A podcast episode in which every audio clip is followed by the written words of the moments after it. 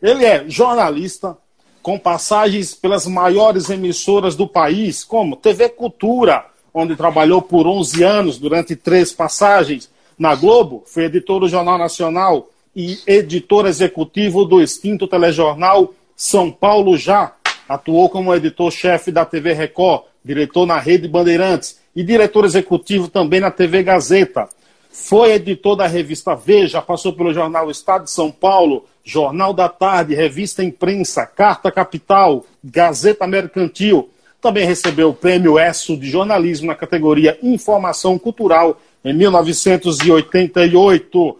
Gabriel Prioli, que honra recebê-lo. Obrigado pela aceitação do convite, cara. Honra é minha, é muito prazer estar aqui com vocês. E tem a Folha de São Paulo também. Folha, Folha de São Paulo tem no... onde, é, onde eu comecei, onde eu comecei no texto, né? O que me projetou, eu sou grato ao destaque que a Folha me deu. Minha, minha, minha primeira pergunta, então, é, é, é, também escreveu um livro, mas o que você não fez? rádio, infelizmente. Não fez rádio, rádio, não? Rádio, a minha mágoa na vida é que eu fiz realmente tudo que, que era possível no campo.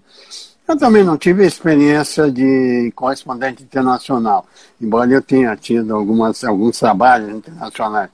Mas eu não fui correspondente, eu não vivi no exterior. Mas aqui no mercado brasileiro, eu fiz, do jornalismo, eu fiz tudo. Eu fiz a, todas as redações de, de rádio TV, fiz a assessoria de imprensa, fiz e faço marketing político, tudo que jornalista faz na, na vida eu fiz, menos rádio, infelizmente, e essa ainda é uma coisa, ainda é uma, uma coisa que eu quero fazer antes de desembarcar da, da, da, da vida ativa, pelo menos. Então, então sinta-se sinta-se agora, nesse Aqui, momento, dentro no rádio. rádio. Isso, exatamente. O Júlio, o Júlio Ottoboni, que é um grande amigo, jornalista de São José dos Campos, ele diz o seguinte, ó, Prioli é um ícone do jornalismo, um dos maiores especialistas em TV. É, dou minhas cacetadas, né? Muito obrigado, Júlio, pela gentileza. Né?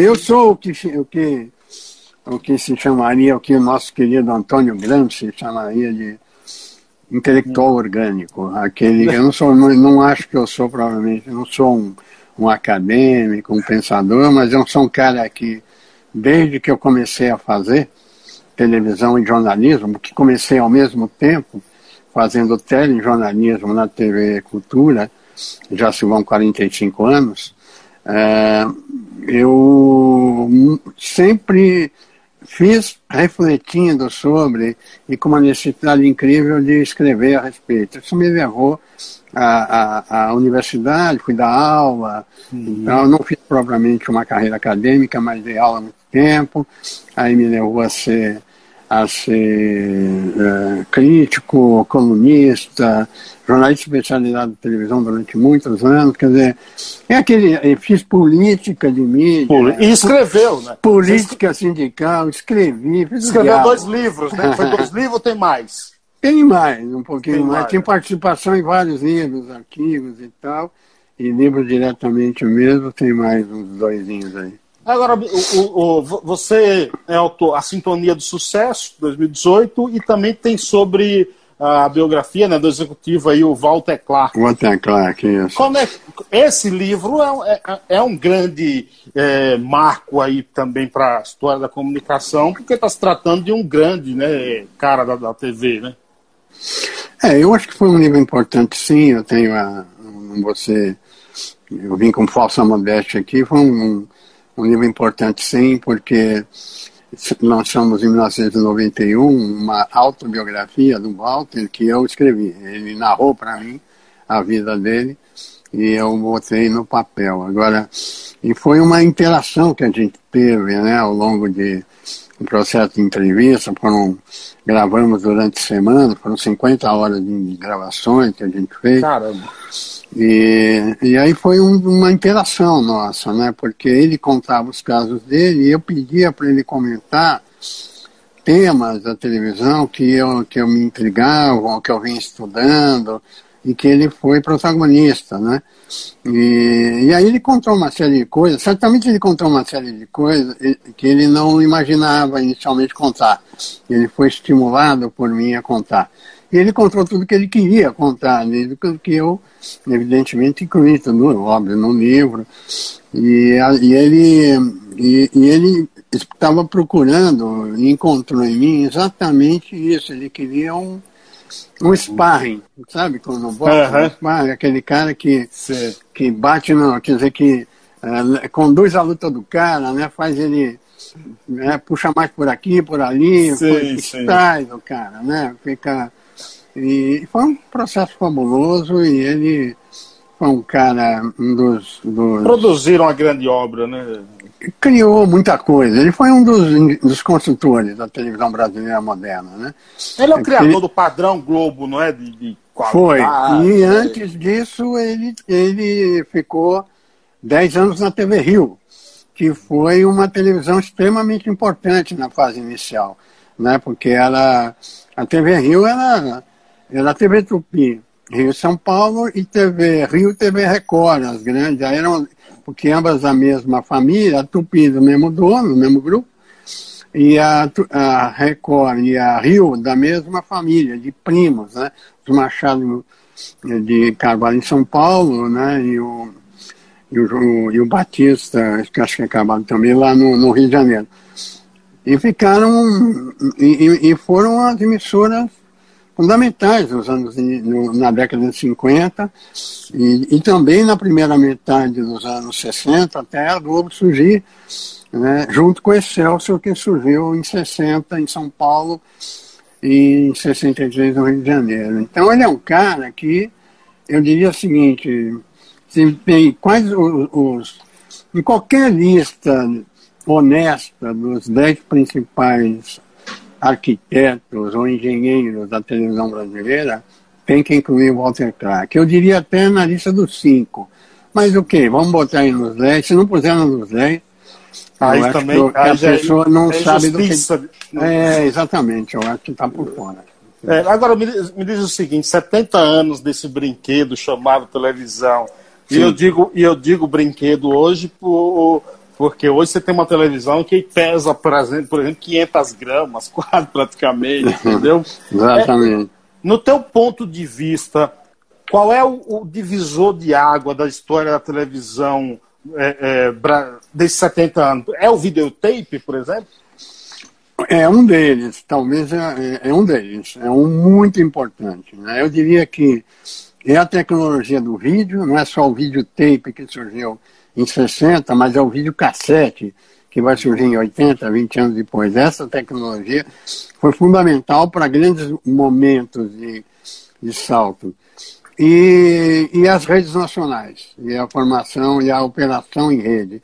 Porque quando a, a televisão começou a operar em rede, é, nos anos 70, a partir de, no final de 1969, mudou a escala do brinquedo, mudou completamente. Aí virou uma indústria.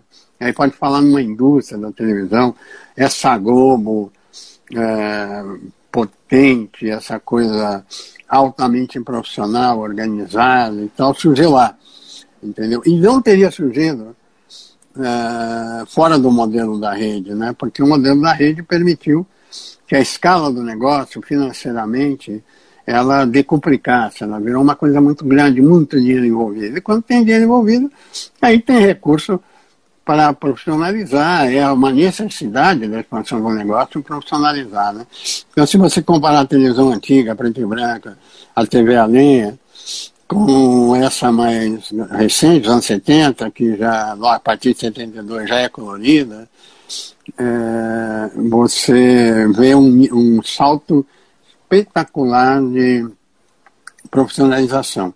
Mas essa profissionalização começou é, com uma, é uma profissionalização, completa, profissionalização completa da área artística, da área comercial, da área de gestão, de administração, da área de engenharia, tudo, entendeu? Tudo que era mais ou menos embrionário virou uma coisa séria.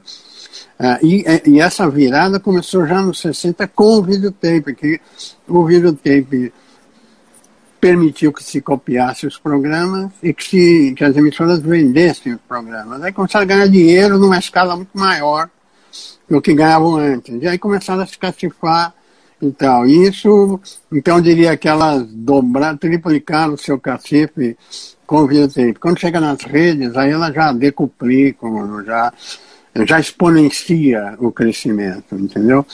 E em 80, quando fez o vídeo cassete, veja, a gente tem que o vídeo cassete não só é uma mídia concorrente da televisão, porque você pode assistir um programa de televisão ou pode assistir filme no vídeo cassete, Sim. mas ele é uma tecnologia que bota uma câmera na mão das pessoas. Claro. Certo? E isso é um negócio fundamental que a gente está vendo aqui hoje. Né? Assim, o que, porque é que tá, hoje em dia, quem são os, os grandes astros da, da, do audiovisual eletrônico hoje em dia? São os meninos que estão aí no YouTube. YouTube. O Whindersson, o Felipe, né? O, Como é que esse... você vê esse mundo? Como é que você vê esse mundo stream aí também? Olha, eu vejo como uma decorrência natural da tecnologia, não é uma possibilidade, mas vejo, vejo é, é, do, é uma coisa fabulosa, né, do ponto de vista da, é, da democratização do acesso, da criação de oportunidades, né, você tem uma tecnologia em que um menino vai para frente de uma câmera e faz, começa a fazer um monte de piada, de brincadeira, para falar com outras iguais a ele ou mais novos, falar com as crianças. Aí começam a achar ele divertido, engraçado.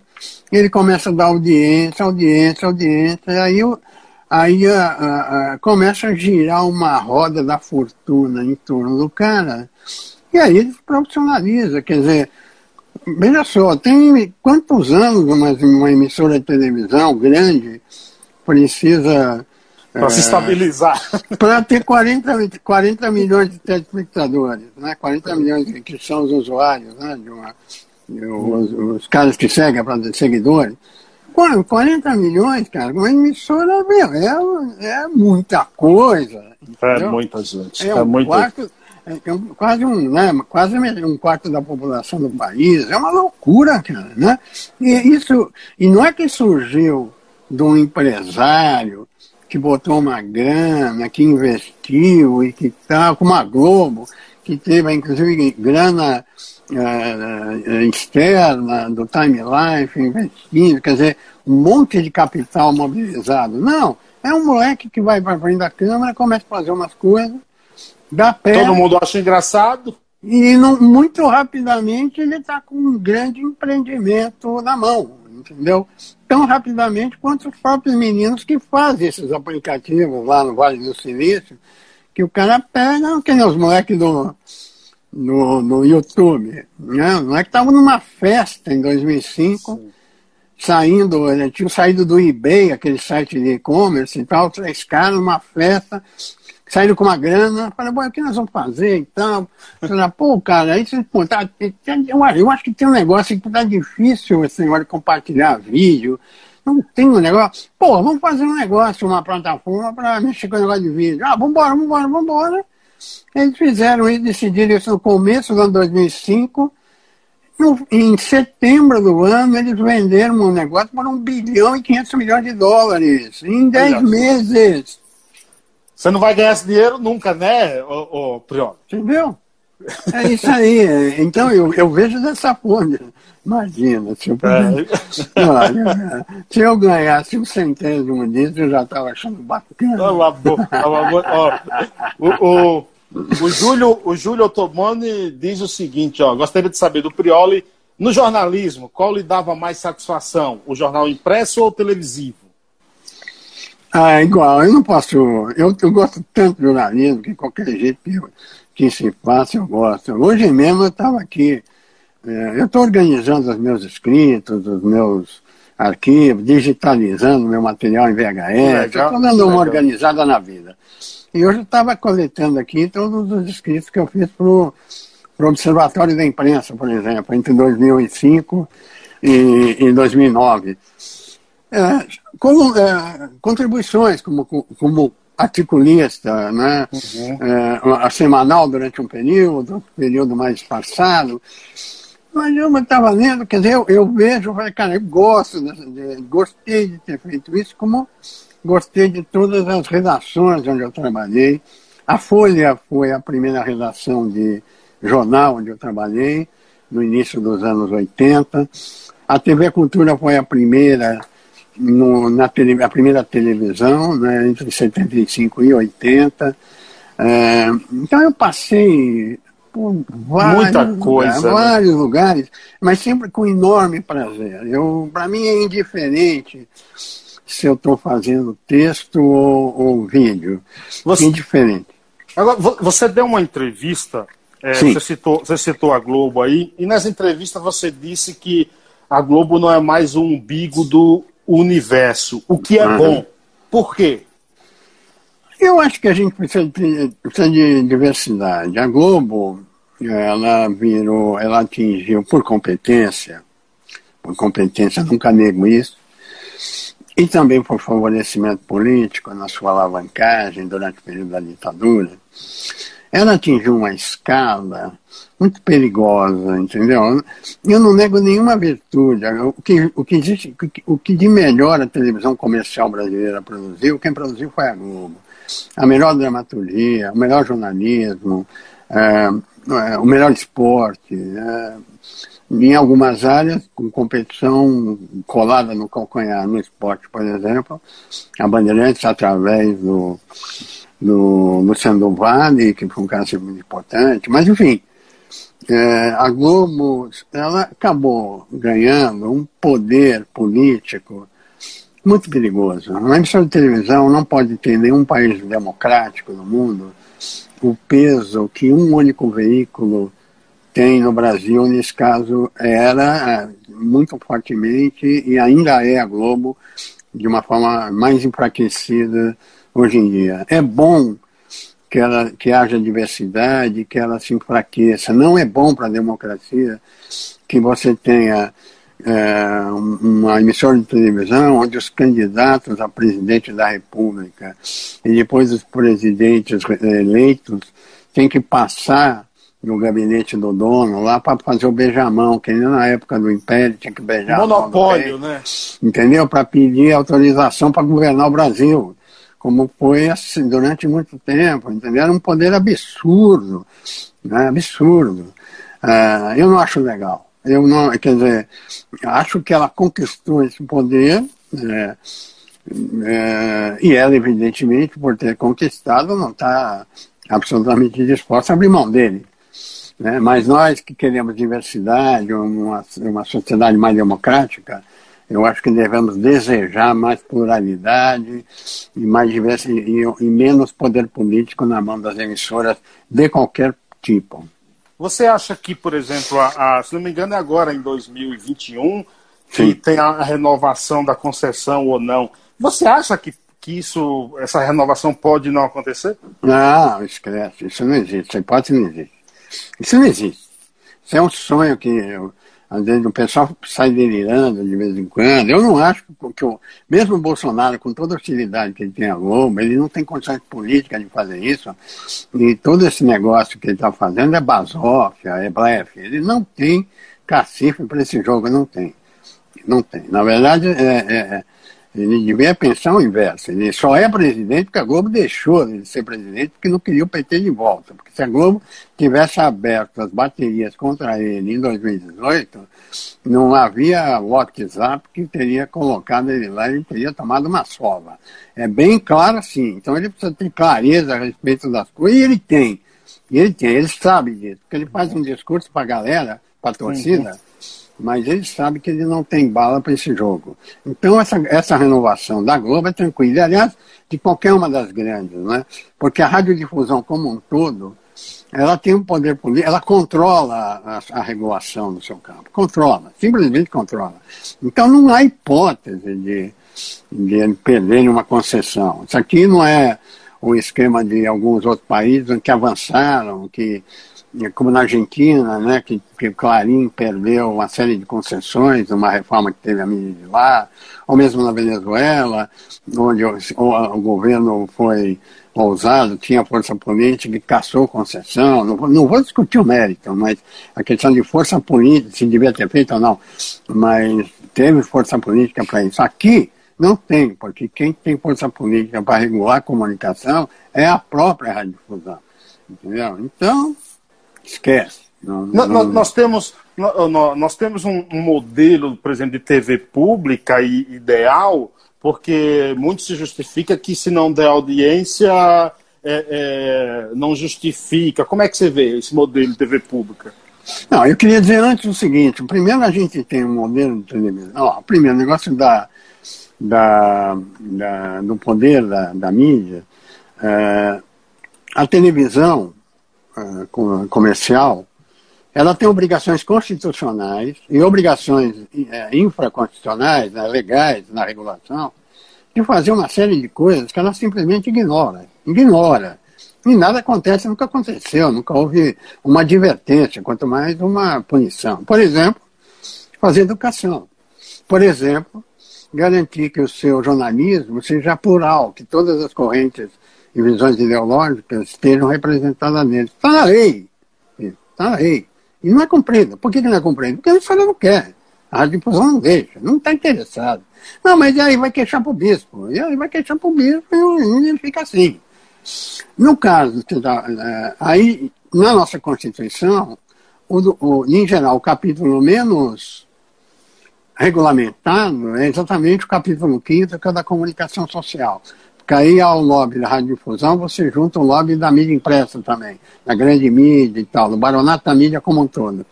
Aí não deixam regulamentar. Só regulamenta ali o que interessa para eles. Quando não interessa, eles não deixam. No artigo 220, diz do sistema privado, público e estatal de televisão. Isso é um princípio constitucional. Ora, nunca teve uma lei depois regulamentando o que, que é, na, na, na real, sistema privado, isso, isso nós sabemos, mas o que é televisão pública e o que é que é televisão estatal? Qual é a diferença entre elas? O que é que cada uma tem que fazer? O que pode, o que não pode? Não tem essa regulamentação.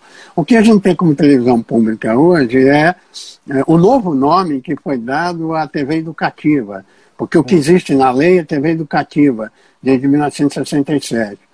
Essa televisão, e aí o caráter dela é sempre uma discussão, Carlos, que é ambígua. Ela é, é um, é, ela é um assunto que tem duas faces. A televisão pública tem, tem um discurso todo dizendo que ela deve dar o que as outras não dão.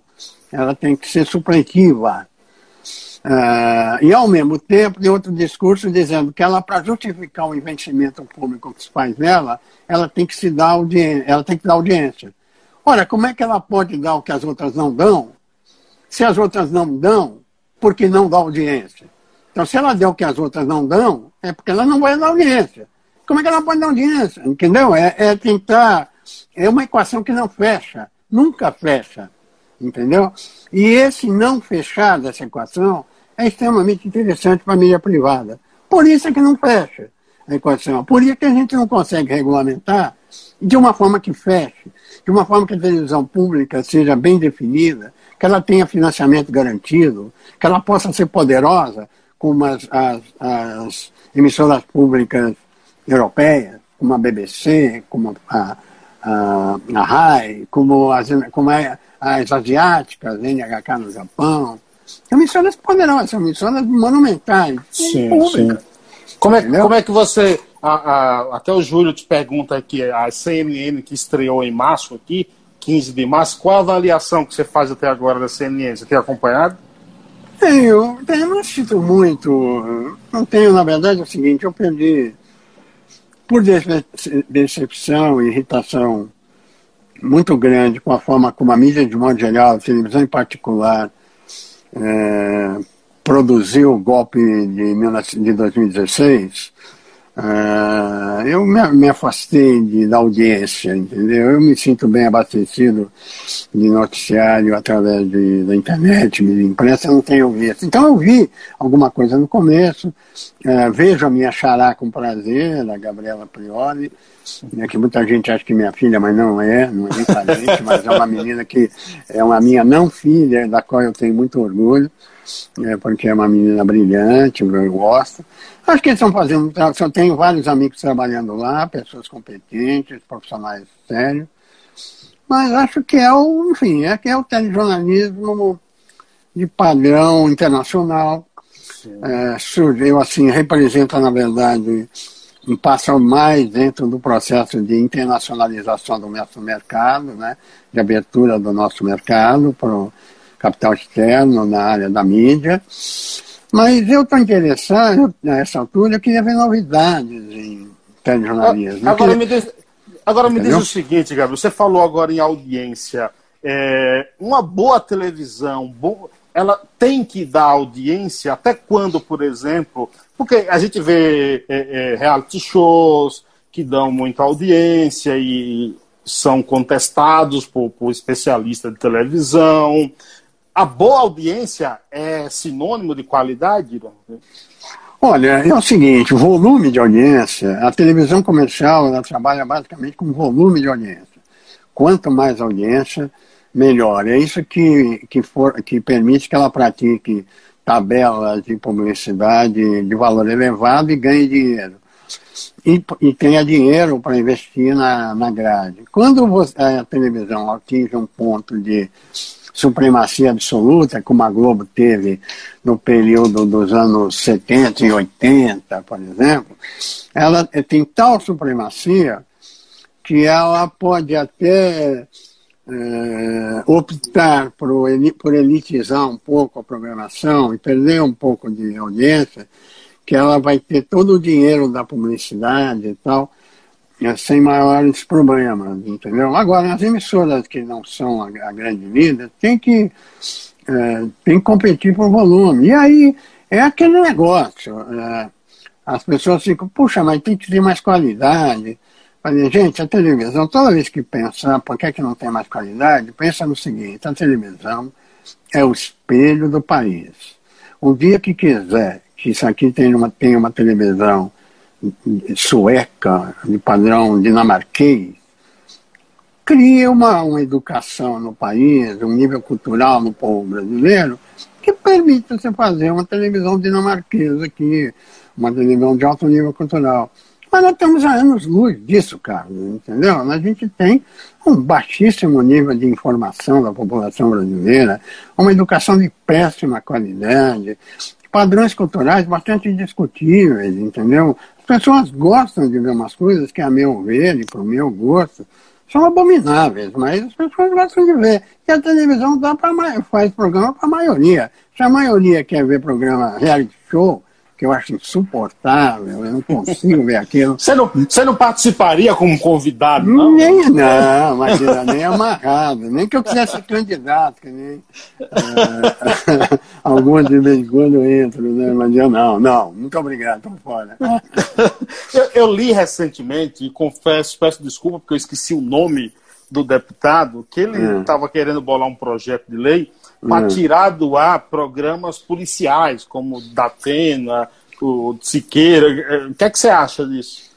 Eu sou contra uh, a censura em qualquer nível, mas nesse caso eu acho que tem uma solução, que é a solução que uh, foi tentada no Uruguai, mas também bloqueada lá por razões políticas, que é você programar em horário tardio.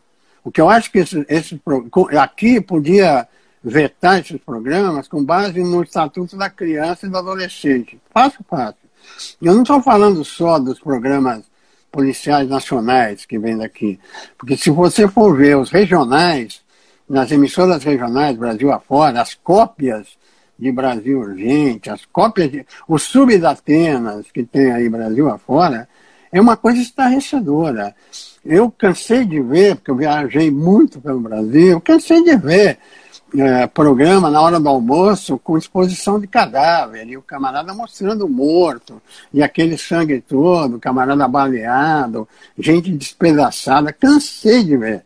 Isso é ao meio-dia, uma hora da tarde, com, cheio de crianças assistindo. Isso é um absurdo, isso é um crime, isso não, entendeu? Quer dizer, é só num, num, numa condição, num país que, é, onde tem uma, uma noção de cidadania atrasada que nós, e, e, relação, e uma política primária, como nós temos no Brasil, é que essas coisas são permitidas. Eu acho que eles têm que ser é, vetados para a faixa antes de, 20, antes de 23 horas.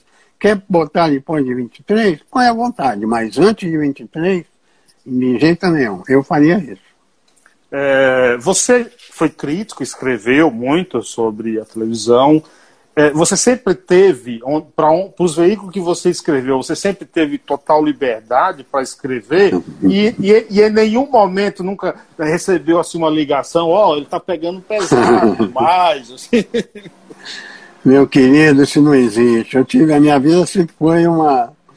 Como foi, foi ali uma.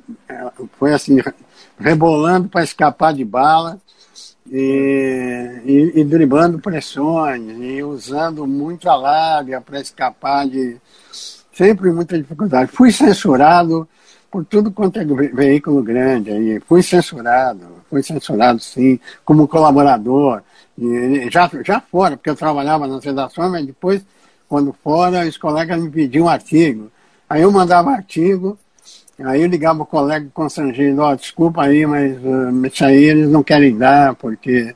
Aí eu falava de quê? De regulação de mídia, eu atacava uh, o papel que, que os meios têm. Tem certos assuntos que não dá para você falar, é tabu. Se você quiser falar, o preço que você paga é a censura ou o banimento, que é o meu caso, né? Eu estou falando do mainstream na mídia, por quê? Porque eu digo coisas inconvenientes, eles não querem é, gente que seja paga por eles né, para dizer coisas é, inconvenientes, que não sejam bacanas para eles. Eles querem críticos de televisão que fiquem dizendo, reclamando da baixaria, reclamando de não sei o quê. Conversa de, de comadre, né? Conversa de comadre, entendeu? Mas quando você vai, o que é que provoca a baixaria? Quando você vai ao nervo do problema e bota o rei nu, eles não querem saber, entendeu? É isso. Fui censurado adoidado, cara, adoidado. Cansei de ser censurado. É, passou por aqui também, chegou aqui o Cacau Garrasta Azul, Sim. jornalista. Pois é. O, o Júlio Ottoboni diz aqui, e essa história de jornalista, celebridade, você acha? Olha, isso sempre teve. Eu não. Né, eu, eu acho que os colegas estão na deles. Eu, por exemplo, é, em alguns momentos da minha vida, eu me questionei muito se eu fiz a opção correta, porque, veja, eu comecei como repórter de televisão. E eu tive todas as condições que alguém pode é, imaginar para continuar nisso e continuar a fazer uma carreira de vídeo. Porque você fica na reportagem durante um tempo, depois você vai para a apresentação, vai para o comentário, mas faz uma carreira de vídeo. Isso é uma mina de ouro. É uma mina de ouro. Né? Os executivos de hoje têm isso? Todos. Então, aí você vê, os colegas todos que apresentam jornais, é salário de, de seis dígitos, às vezes sete dígitos. Entendeu? É isso daí que os caras ganham, esse padrão. Se o cara é um apresentador de programa de sucesso, está na faixa de sete dígitos, qualquer que seja, ainda que seja de tarde, o programa de manhã. Entendeu? Então, é, aí o pessoal vira uma celebridade naturalmente.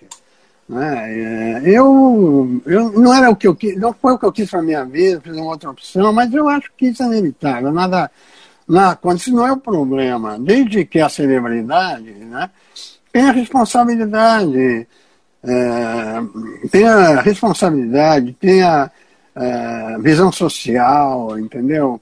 É, é use a sua notoriedade e o poder que essa notoriedade lhe dá a favor do bem comum, do bem público, a favor da justiça social, da democracia, dos direitos humanos, se empenhe nisso, entendeu? Não tem problema nenhum, beleza, pode ganhar a grana que quiser, seja feliz, que Deus ajude.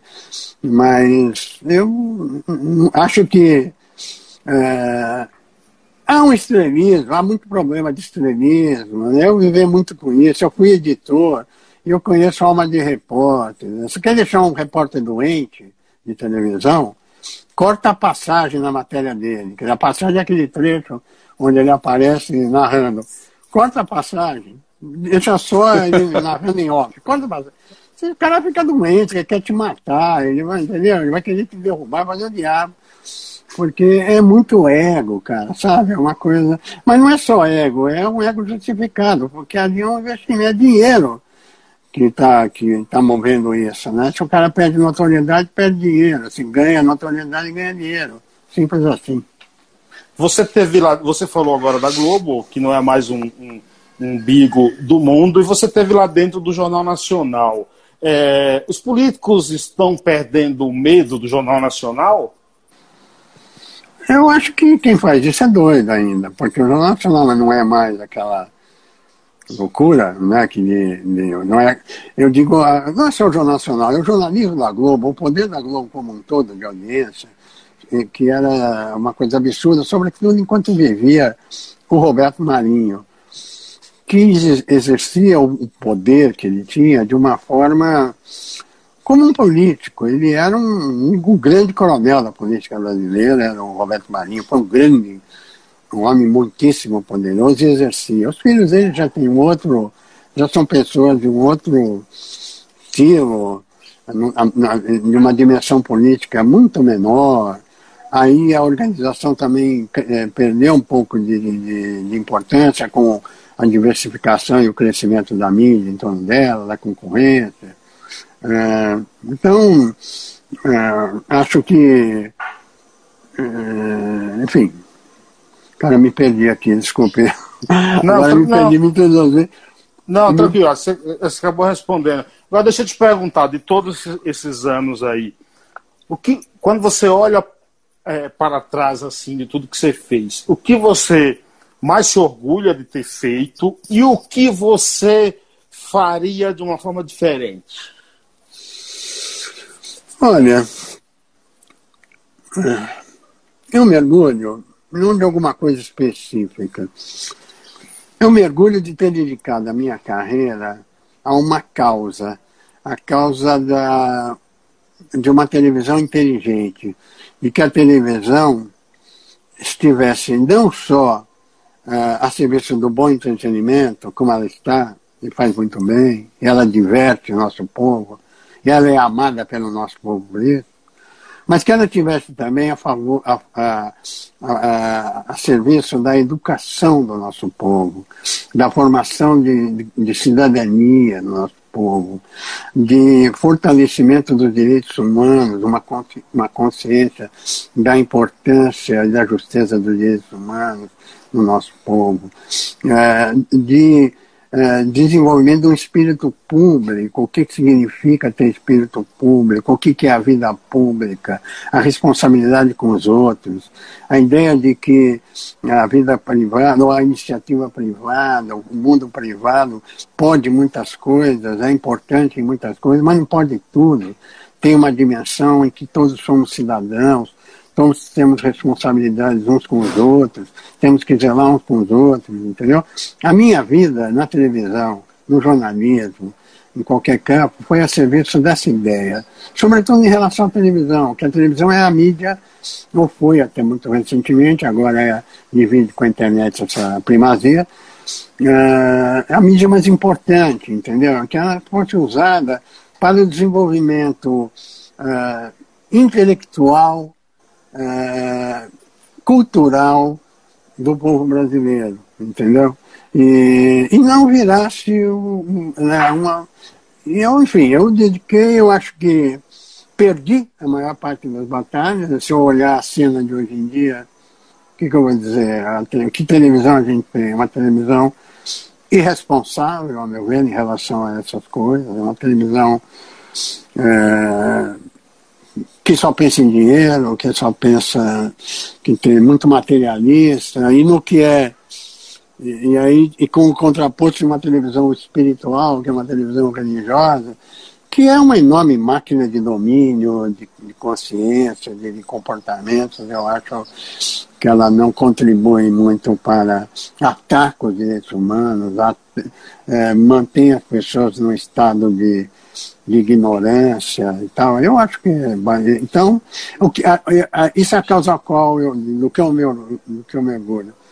O que eu refaria, o que eu faria de novo, sei lá, talvez é, Talvez até para isso eu devesse ter continuado no vídeo, feito uma carreira de vídeo, como podia ter feito, né? antes de ter essa cara linda que eu tenho hoje, porque isso daí já não dava mais para a televisão Mas isso eu tenho de um ano para cá. Mas enfim, ter feito uma carreira de vídeo, porque aí eu teria ficado mais, teria tido mais projeção, mais notoriedade. Mas você não tem notoriedade? Porque, por exemplo, eu estava na casa do Assis, semana passada, dia do aniversário dele, e estava lá a Silene, também é jornalista, Sim. e falou que trabalhou com você. Trabalhou. Na, e na TV Cultura, e ela teceu comentários elogiosos à sua pessoa e ao seu trabalho, e principalmente à sua pessoa. É, você não tem essa projeção como referência dentro da TV? Eu tenho, Carlos, graças a Deus, o respeito dos meus colegas. Uh, isso me orgulha extremamente. Eu tenho, mas é, é, isso não só dos meus colegas, dos meus alunos, no mundo, eh, em boa parte do mundo acadêmico, embora eu não seja um acadêmico, eu não fiz uma carreira acadêmica, eu não sou mestre, eu não sou doutor, né? Eu não fiz, então, mas eu tenho respeito no mundo acadêmico, eu tenho respeito em alguns setores da política, pelo que eu fiz em política de mídia. Eu, então, isso me orgulha muito e eu acho, fico muito honrado com isso. Mas eu tenho noção da minha dimensão. É, eu, se eu tivesse, eu estou falando de notoriedade na escala de milhões, de ser conhecido em cada bairro popular do país, em cada favela, em cada periferia, em cada comunidade rural, como vários colegas meus são. E talvez ter colocado isso a favor, uh, uh, fortalecendo mais a minha uh, uma ação política mais eficaz em favor dessas teses que eu, que eu, que eu defendo, entendeu? Talvez aí tem uma contradição, eu talvez dificilmente chegasse a ter uma, essa dimensão que eu estou falando, com a pauta que eu carreguei a vida inteira. Tanto que não, né? se já não deu para mim fora, do, fora da tela, no bastidor, já tomei uma bola preta, imagina na tela. Mas, né, é, mas sei lá, eu acho que fico pensando que talvez, talvez eu, eu tiver, eu não sei se eu me divertiria tanto, mas, ou talvez sim, sei lá, mas talvez um pouco mais de vídeo na minha vida, de tela, de faz cara no vídeo. É, o Júlio Toboni te pergunta, que jornalismo nós temos hoje?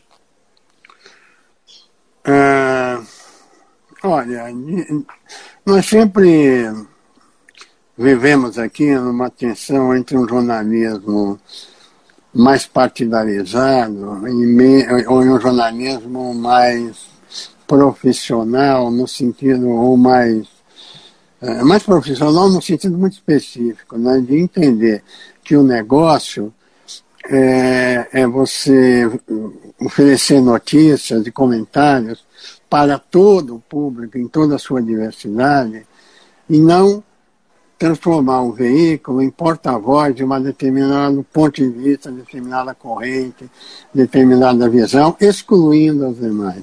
Essa tensão entre esses dois modelos, um mais aberto e um mais restritivo, mais focado e tal, sempre existiu. Nós estamos na fase desse aí. Né? Tanto que é, quando surge uma emissora, que nem a CNN agora, que se apresenta mais primeiro modelo, mais isenta, mais equilibrada, até a página 2, porque não é nenhuma maravilha, mas é, ela já se destaca.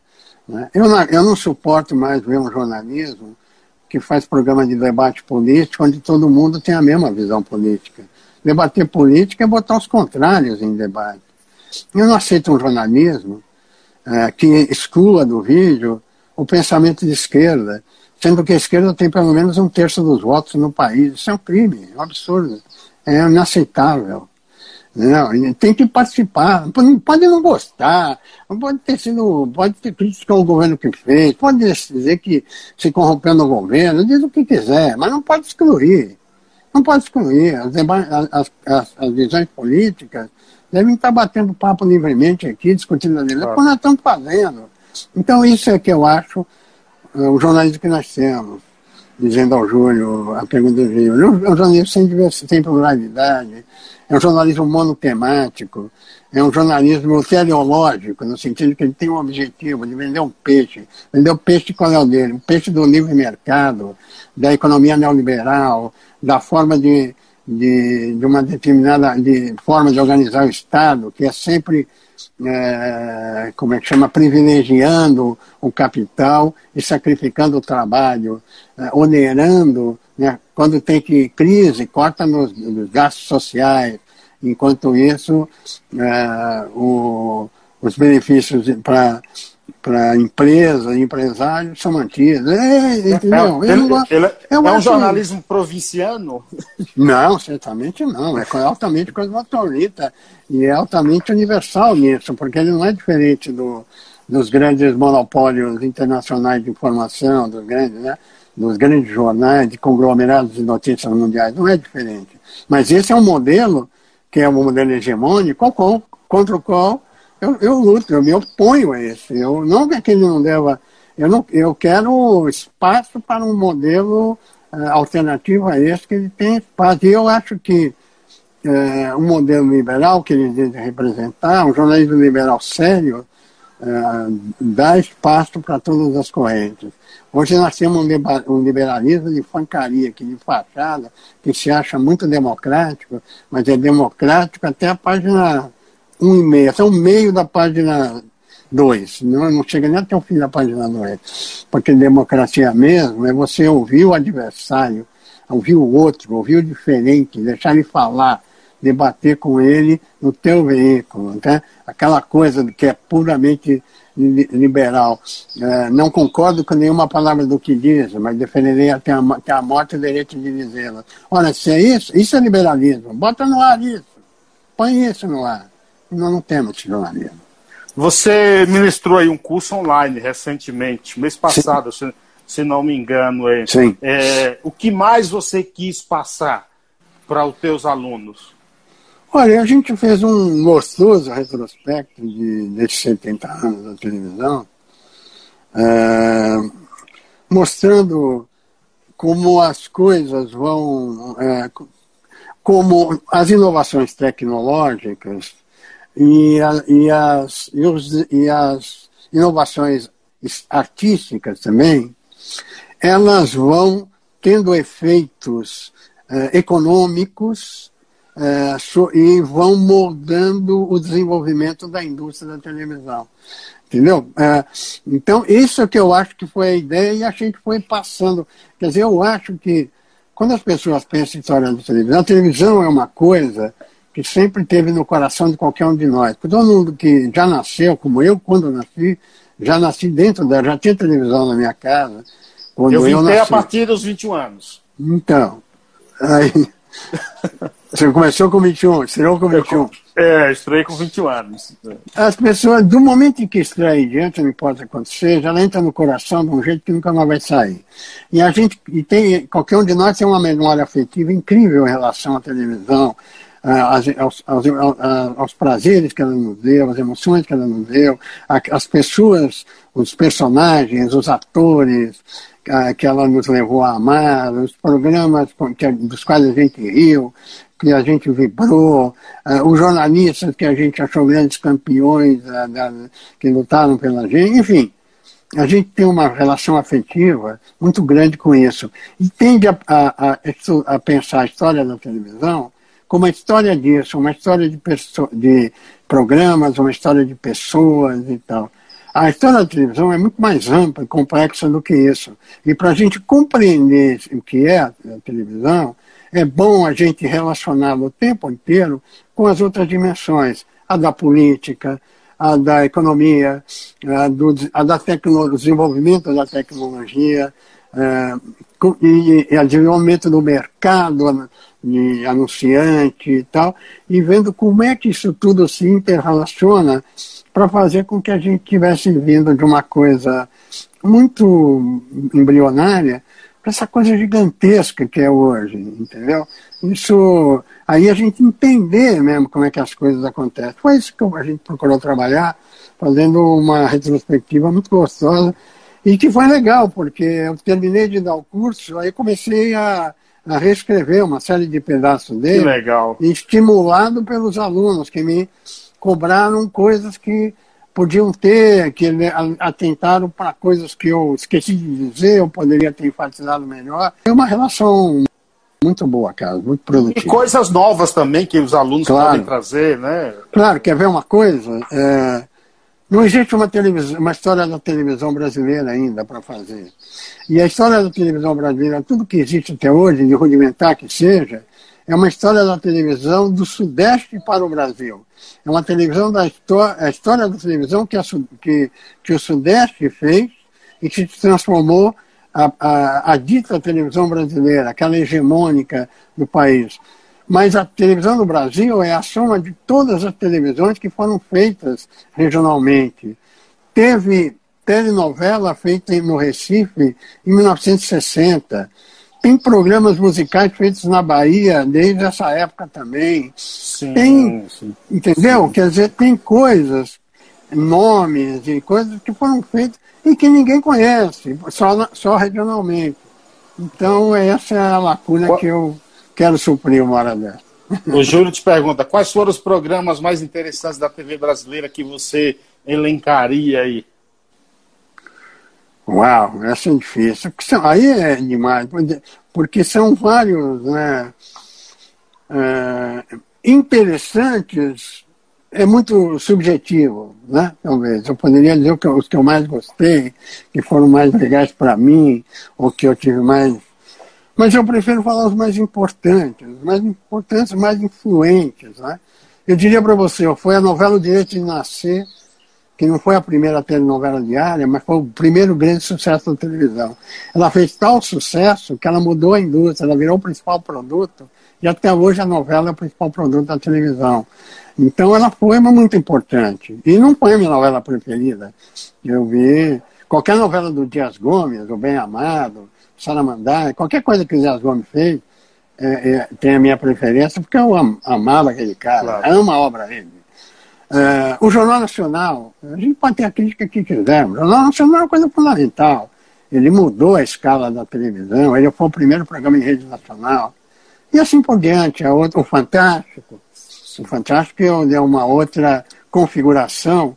Tinha aquele famoso programa do, do, fim do domingo, que era, toda emissora sempre teve, um programa chave na programação, né? que é o que encerrava a semana, né?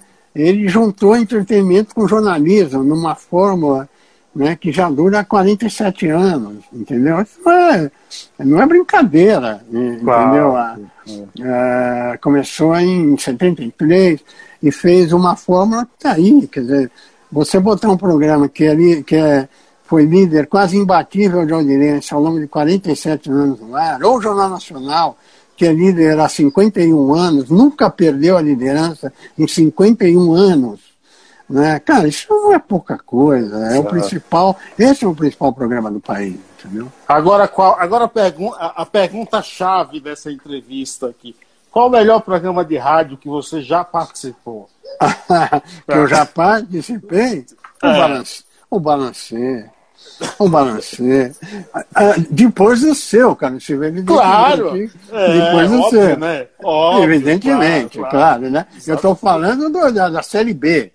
Sim, exatamente. Aqui a, gente tá outro, aqui está em outro patamar, entendeu?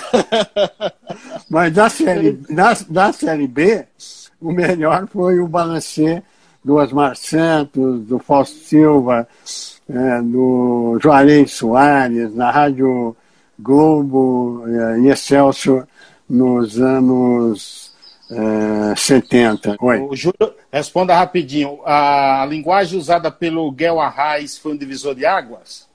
Foi. Foi, eu acho que sim. É... Não, não, ela, não é, ela não é propriamente nova, porque ela incorpora uma série de coisas que a Vídeo Independente estava fazendo ao longo dos anos. Mas quando ele fez o, a TV Pirata, ele levou isso para a grande massa.